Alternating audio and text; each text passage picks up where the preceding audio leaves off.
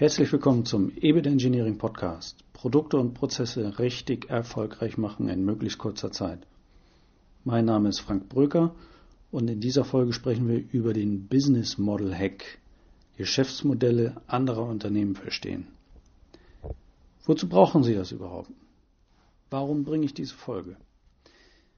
Sie wollen zum Beispiel einen Vertrag nachverhandeln und äh, Sie wissen ja ganz genau, 80 Prozent mindestens des Verhandlungsergebnisses erzielen Sie in der richtigen Vorbereitung. Sie können selbst die Herstellkosten eines Produktes nachrechnen oder, wenn Ihnen das zu kompliziert ist, leiten Sie die wichtigsten Informationen aus den öffentlichen Finanzdaten des jeweiligen Unternehmens ab. Schauen wir uns ein praktisches Beispiel an. Sie sollen zum Beispiel für eine große Unternehmensgruppe eine große Jahresmenge Kopierpapier beauftragen. Ich weiß, ganz banal, ganz einfach, aber es soll ja auch verständlich sein. Sagen wir mal, es sollen 5 Millionen Blatt Kopierpapier eingekauft werden. Wir könnten auch andere Beispiele nehmen, äh, wie IT-Services, Ohrringe und so weiter. Aber bleiben wir jetzt mal bei unserem Beispiel mit dem Papier. Sie interessieren, was eigentlich die Papierherstellung kostet, um in der Verhandlung auf die wichtigsten Punkte detailliert eingehen zu können. Nur wie kommen Sie an die Informationen? Sie sind ja kein Experte in Sachen Papierherstellung. Sie schauen sich dann zunächst einmal ein paar Kriterien an, um das weitere Vorgehen besser festlegen zu können. Zum Beispiel das erste Kriterium. Sie haben einen hohen Einkaufswert und eine intensive Vorbereitung lohnt sich für Sie. In unserem Beispiel geht es um 5 Millionen Blatt Kopierpapier. Lohnt sich die Vorbereitung?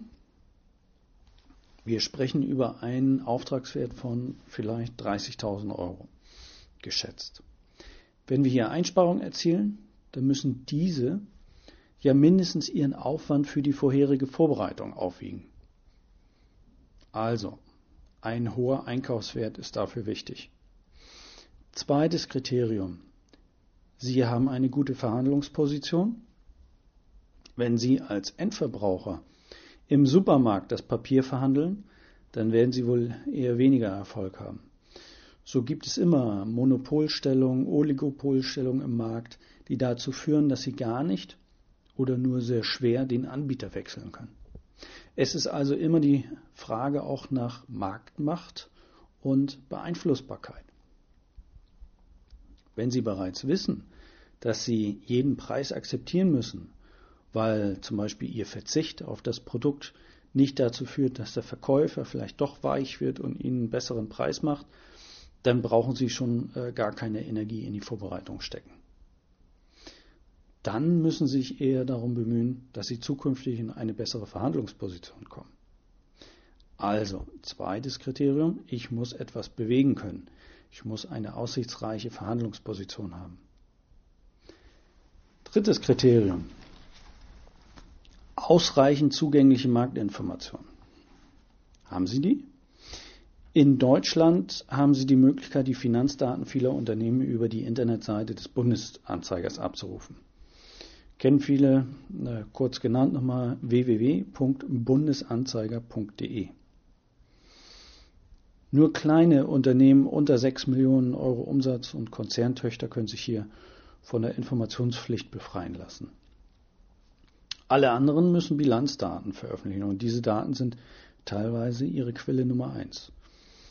Ähm, neben den Bilanzdaten äh, wäre fantastisch, ist auch nicht immer der Fall, äh, eine Gewinn- und Verlustrechnung und schön auch teilweise die Angaben im Lagebericht. In der Schweiz dagegen müssen die Unternehmen ihre Zahlen so in der Form nicht veröffentlichen. Hier wird es schon deutlich schwieriger, an Zahlen zu kommen. Ebenso in anderen Ländern der Welt. Das ist in Deutschland der deutschen Gesetzgebung schon deutlich einfacher. Teilweise können die Daten vom deutschen Markt auf andere Märkte übertragen werden.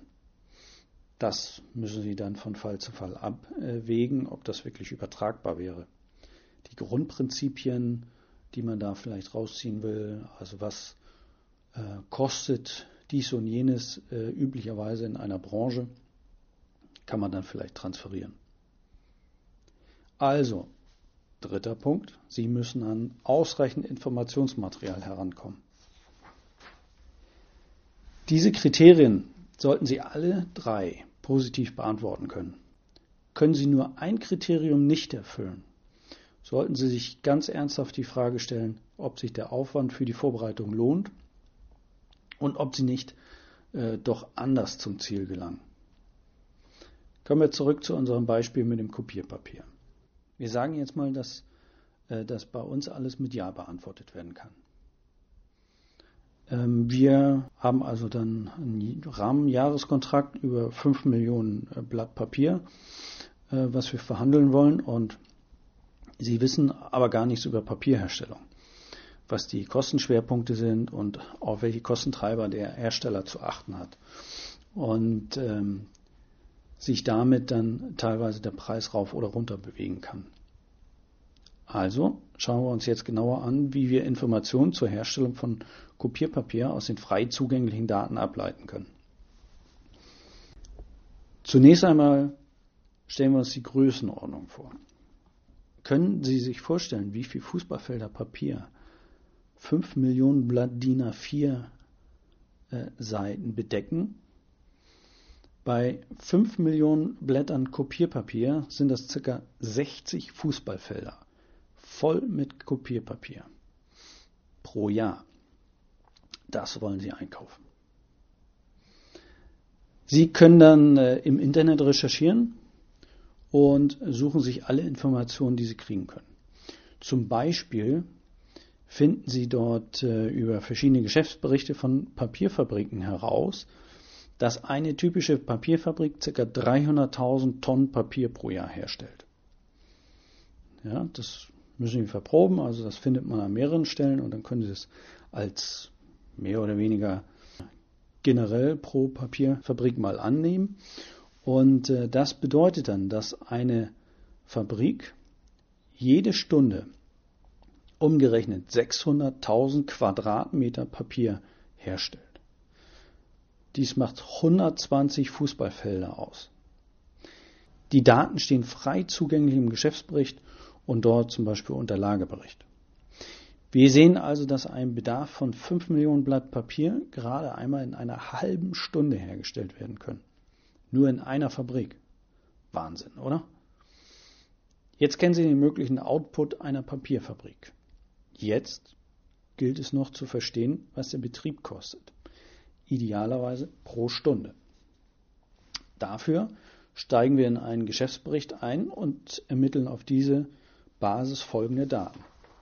Die Materialkosten liegen äh, dann typischerweise bei ca. 60 Prozent des Umsatzes. Die Abschreibungen liegen bei ca. 6 Prozent äh, und die Löhne dann gerade einmal bei 10 Prozent. Die Daten ziehen wir wieder aus dem Geschäftsbericht und hier aus der Gewinn- und Verlustrechnung abgekürzt G&V. Transferiert auf die Gesamtproduktionsmenge pro Jahr von 300.000 Tonnen kommen wir auf Herstellkosten von ca. 500 Euro die Tonne, also 50 Cent das Kilo.